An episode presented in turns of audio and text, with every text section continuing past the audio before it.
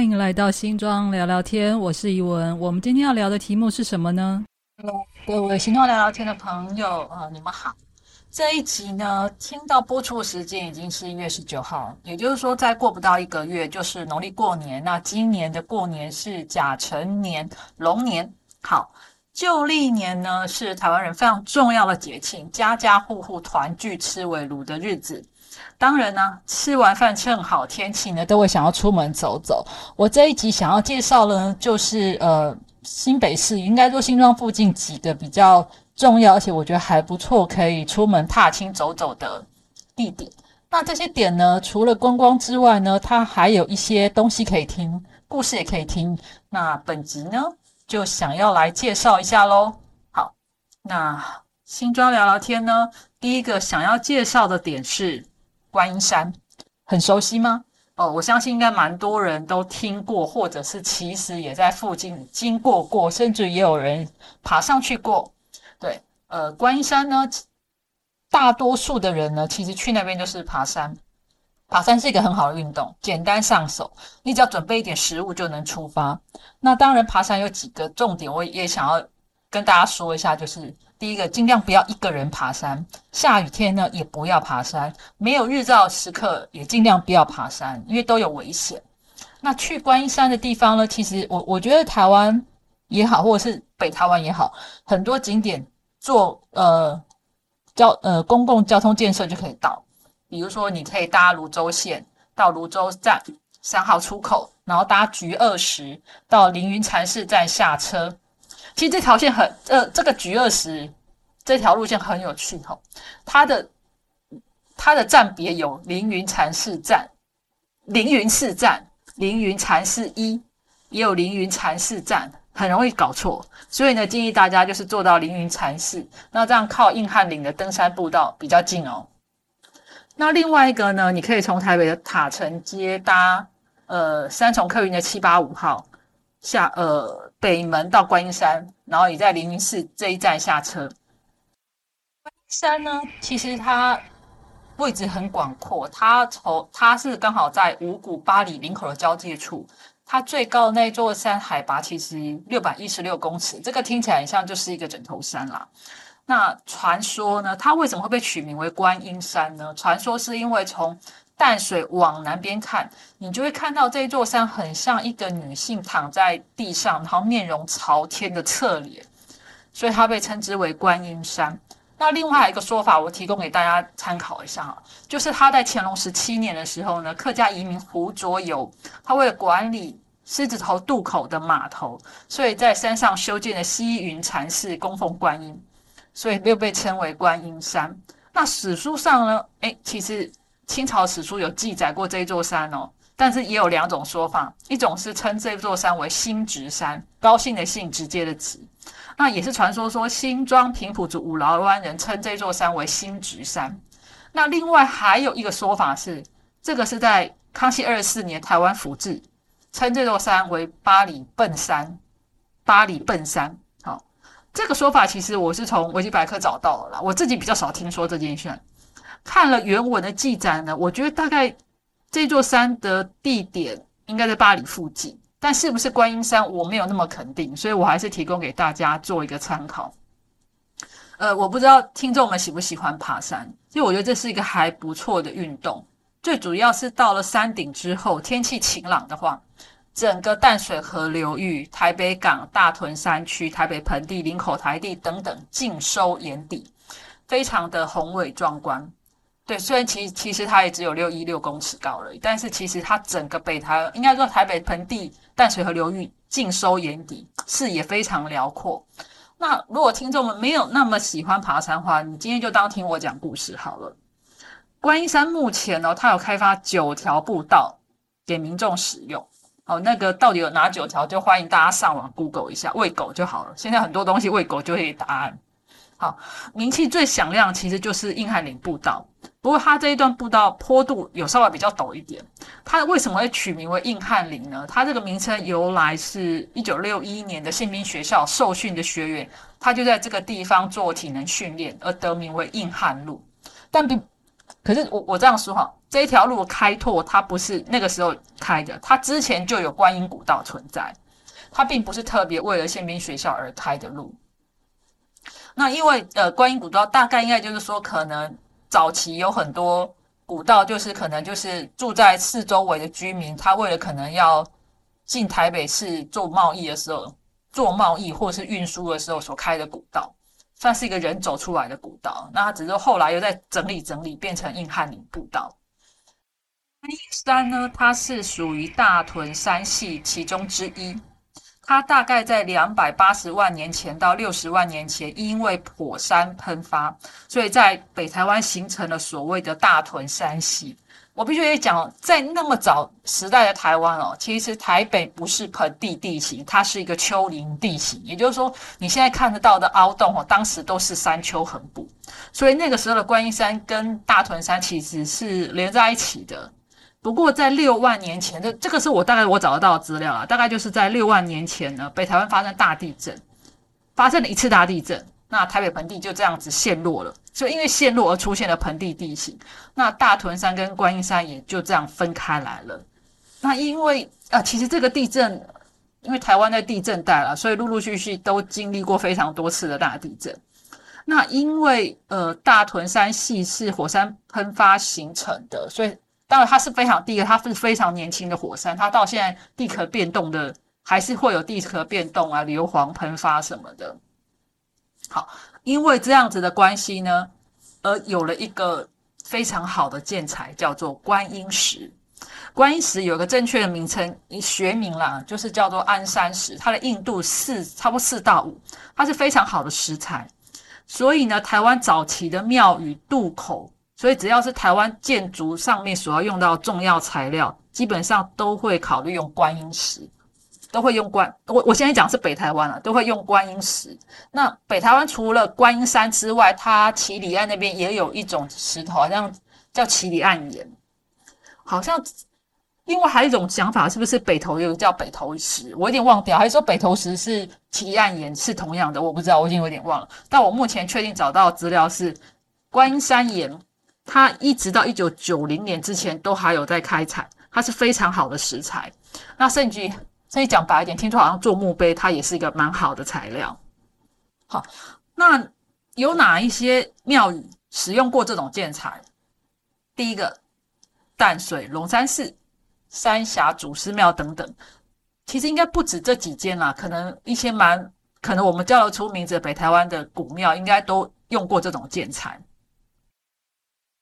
我们今天。的主题算是介绍给大家休闲，就是放假休闲娱乐的景点了。那你说休闲娱乐这种东西是只有现代人才有的概念吗？哦，没有没有，其实古人就有。但是因为在古代哈，有钱有闲的人才能出门玩。那所以呢，在古代呢，他们也古代的文人，他当然也有休闲娱乐的这种活动啊。那也有些。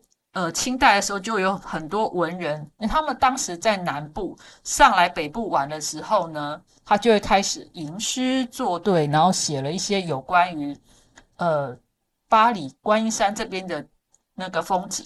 我大概念念个几段给大家听听看哦。其中第一首呢，它是清咸丰年间有个凤山文人叫林逢源，他写下了淡北八景的汉诗，总共有八首，他其中。就是他每到一个景点就很开心的就写下了一些他自己的感觉跟记录当时他所看到的美景。其中第二首叫做《笨林土雾》，就是我们前面讲的巴黎笨山。那我我还是必须得讲，就是说可能推测是观音山，但就算不是观音山的话，它应该也是巴黎观音之间他所看到的眼睛所看到的景色。他是这样，他这首词是这样子，他这首诗是这样子。蝶眼回环障海门，迷蒙雾气幻潮昏。他大概讲，就是说那个山林层层叠叠啊，屏障的海口，因为那个雾气迷蒙呢，笼罩着整个天空。接下来是岩腰出飞披飞絮，洞口悬开挂小吞。同坐云雨归楚泽，忽闻鸡犬隔桃源。楼台趁势如相近，缥缈神仙何断魂。他大概前面两首，他前面两段应该就是在描写他眼中所看到的美景。他就讲说，这个山峦层层叠叠屏障的这个淡淡北的入海口，那那个天气呢是曾经是在迷蒙雾气，然后又有看到那个太阳出生的景象。然后呢，在那个岩石中间呢，应应该这样，在山峦之间呢，就是那个云雾缭绕，宛如披着一层你薄纱飞絮。那突然呢，进到淡水河口的时候，它整个像洞口大开一样，就看到了初升的太阳从那个河口之间升起。这种呢，宛如那个，他就觉得想说，哎，这个是不是到了那个桃花源记里面？又又有一点，是不是像海市蜃楼一样，缥缈神仙之间就忘浑然忘我，很像，就是很像离开了人人界，是不是进入了仙界一样？其实我觉得古代蛮多汉诗都写的还不错哈。另外一首呢，是同治年间台北的举人陈维英也写过了有关于巴黎观音山之间的风景。他是这样讲，他说：“笨岭为茫八里间，连朝。”土雾照鸦鬓，此中定有深长貌，未许分明见一斑。好，他其实这两我我发现这两首诗所写的呃季节应该是差不多的时间哦。他一样也是从巴黎坐船进来的，呃，对，巴黎坐船进来，他也是看到了云雾缭绕，好像笼罩着一个。就好像呃，我们从侧面看到别人的病法一样，你因为看到了病法遮住，就是他觉得云雾就像病法一样遮住了某一个面貌，他就在想啊，这个里面一定深藏了一种某一种样貌，我没有，我是不是有机会可以一窥究竟？我我觉得这首歌意，这首词的意境也写得不错。那这两首诗基本上都在描写巴黎观音山这边。云雾缭绕中会看到山峦飞瀑，所以我在猜这个记录来讲，他们两个人写诗的时间可能都在东北季风，水汽遇到观音山凝结成雾，会形成低海拔的云海。其实老实说，我觉得台湾文人的汉诗其实都还不错，意境啦、用词都写得蛮好。我觉得有机会好像也可以来做一下相关的节目啊。观音山目前为止其实是被规划进北海岸观音山国家风景区，可是这种观光资源其实这里的观光资源不是民国时代才被开发出来，因为早在日本时代，观音山就是国家公园等级的风景区。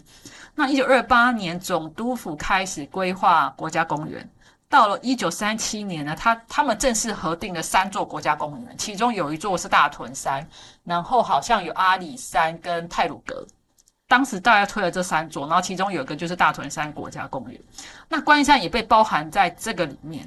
只是说这个计划推行了没多久之后，因为战争的关系，其实就他们没有再继续购下去。可是我大概也提示，还有另外一件很有趣的事情，就是当时呢，呃，我记得当时五谷那边有一个吴家，他们当他们家自己在。做所谓的自动车经营，说现在讲自，当时讲自动车，现在就是公车啦。公车联营当他们家公车联营，当时是一路从新庄也可以开到五股观音山去的。那也就是说，所以你看哦，其实这一沿路上哈，他们可以开出一条路，可以固定班次经营，那表示这边的人群聚集，然后来来往往，然后货运什么的，一定是够丰富，他们才有办法支持这样子的客运在运输。好。你看，听听看，就是说，哎，观音山有这么多丰富的人文历史背景，然后风景也这么好，我相信，呃，过年如果还有，就是还留在北部，那有兴趣过年出来走走的话，真的可以考虑一下观音山啦。就是你就算不开，你就算不想爬山，你其实开车做一下小小的车游，我觉得也是一个不错的方法。下来呢，我想要介绍的一个景点叫做慈修公园。啊这个点呢，其实是在泰山区。那如果一样嘛，如果说我们要从新庄过去的话，其实六三七、六三八、八零一、八五八、八九八这几个点呢，其实你坐到泰山区公所那个站下车，沿着慈修路步行十分钟，经过泰山高中，你就可以看到慈修公园的入口。那这个入口有一个很特别的标志，就是它摆了胜利女神的飞弹。那慈修公园呢？这里也是新北市有名的共融公园，就是它标榜各种年龄层都可以一起玩。那如果说你们自己家里有小朋友的话，这里真的很适合去放电啦。它有阶梯，有木栈道，还有小朋友非常热爱的沙坑，很适合家里有小大小孩跟小小孩放假来走一走。好，那为什么叫做慈修公园？哈，其实这里曾经是以故副总统陈诚跟他的夫人的墓园。那后来陈家的后代把先人的遗骨改到高雄佛光，就是搬就是迁葬到高雄佛光山之后，他的土地就交还给泰山区公所。那泰山区公所整理改建之后变成公园，可以给一般的民众使用。那为什么要叫慈修？哎，陈诚跟慈修有什么关系？我这么讲哈，陈诚呢是他的名字，他的字叫慈修。在中国传统的习俗的区分，名字是给父母喊的，字才是一般人对他的称呼。我现在我只能说，我们幸好现代人不吃，没有这一套哈，所以这个算是补充中文的小知识。陈诚他是武将出身，但是他人生政治的最高峰都在台湾，就其实他他算是十九世纪末十世纪初的。呃，出生的人，他经历了东征北伐、中呃中原大战、抗日剿匪，就是中华民国史上你只要讲得出来的战役，他无一不语。对，所以他的人生前半段就是武将。他他退役之后的人生呢，更攀向另外一个高峰。这大概我稍微念一下哈，就是他一九四九年一月来台湾接台湾省省主席，一九五零年升任行政院长。一九五八年兼任行政院长，什么意思呢？因为他从一九五四年到一九六五年担任副总统，他是中华民国历史上第一个副总统兼行政院长的案例。呃，陈诚在一九六五年三月八号过世。好，其实我我我只能这样讲，就是说他创了蛮多中华民国历史上的案例啊。那后来好像在一九九几年的时候呢，因为申请释宪案才。把副总统兼行政院长这个后门给关起来了。那为什么？就是因为总统的位阶理论上应该是高于行那个五院的啦。那你你这样下来接的话，有一点扩大了行政权。所以当时我记得大法官好像有解释，这个有点违反宪法，所以把这个后门也关起来，不得兼行政院长。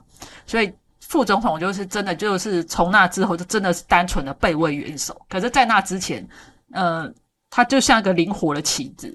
那陈诚的人生，哈，特别是对国民政府来讲哦，陈诚就像救火队，他真的，他真的是哈，国民政府哪边有火，就先靠他去灭掉。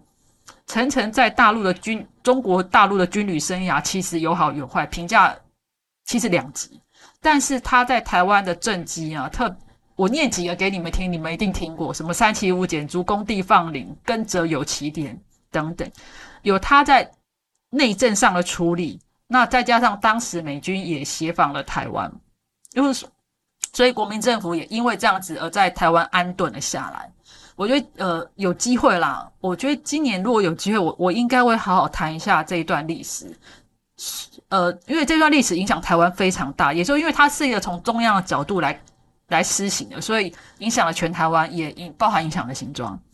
那至于到目前为止，哈，呃。我有点找不太到为什么陈诚会葬在泰山，因为，因因为他是我们所谓的所谓的外省籍嘛，就是他是从一九四九年来到台湾的，所以他跟台湾没有什么渊源。他当然，所以他跟泰山也没有什么渊源。那也不止他，包含连雅堂哦，他都葬在泰山。那这两位跟新庄泰山没有渊源的人会葬在这边，我我觉得好像唯一可以找得到理由，就是因为泰山真的是山林水秀风景。风光极佳的地点，所以他们才会选择在这边安葬先人吧。好，介绍了两个户外的景点，我当然要介绍一点室内的啦。一个静态，但我觉得也是蛮有意义的一个景点，就是巴黎的十三行博物馆。那为什么会在那边设个博物馆？是因为他们那边在那边找到了史前遗迹。它大概的状况是这样子哦，就是十三行，就是十三行博物馆，大概位在巴黎淡水河跟海口交界的南边。它一九五七年呢，由地质学家林朝启吧，这个呃呃灵性地质学家哈，我这么讲哈，我们先 我们还是小心一点。某一位灵性地质学家呢，在那边发现了史前的炼铁遗迹。所以把它命名为十三行遗址。那为什么会有十三行？是因为巴黎的顶窟里，它有个别名叫十三行庄，又又相传了，因为这里曾经也是一个重要的贸易商港，有十三家行交在这边经商，所以被称之为十三行，就是十三家交商在这边经营，所以他把这个地点有个古名叫做十三行。然后另外也有学者说，这个十三行应该是原住民汉音，就是原住民语，然后就用汉音印译出来的。那我这些资料是基本上是从十三行博物馆的。呃，网站上面讲出来的、分析出来的。那我们在十三行遗址这个博物馆可以看得到什么呢？我们读书里以来一定都会告诉你，就是呃，明正就是明正之后汉人有汉人的轨迹来这边移民嘛。那移民开垦，那明正以前大概就是可能有荷兰人啊、西班牙人。可是，在之前呢，又有什么呢？诶，可以看得到什么？基本上呢。在这里，我们就可以看得到大概一两千，这个历史跨度的话，大概是距今一千五八百年到五百年之前，这个这么长的跨度，总共一千多年的跨度，就是曾经有一群人，可能是呃史上某一族的原住民在这边生活过，而且他们是一个可以有能力炼铁的铁器时代。好，他们依山傍水的在这边生活，而且他们可以种稻。他们除了种稻之外，他们也会打猎，也会捕鱼。所以，呃，考古学家也在这边挖出了贝种，就是有点像那种我们吃拉把壳丢在那边一两诶三五百年之后挖出来，就是啊这边有一个史前遗迹，大概是这样子的状况。那他们食衣住行呢，通通在这边有了一些相关挖掘记录，但是比较可惜的就是，虽然挖掘出他们的生活痕迹。没有找到相关的文字，但是有发现一些东西，就是这个十三行人，他们可能常常跟外面的人有往来，所以他们在这边挖出了陶器、青铜器，甚至于汉人的钱币，好像那个跨度有从唐朝到宋朝哦，都有汉人的钱币的记录。那也呃，考古学家，一考古里面有一个蛮有趣的分分出来的一个学问，叫做考古法医学。那他们曾经去化验他们的骨头，就是发现说他们常常划桨，所以他们可能上肢可能也是非常强壮的那一种。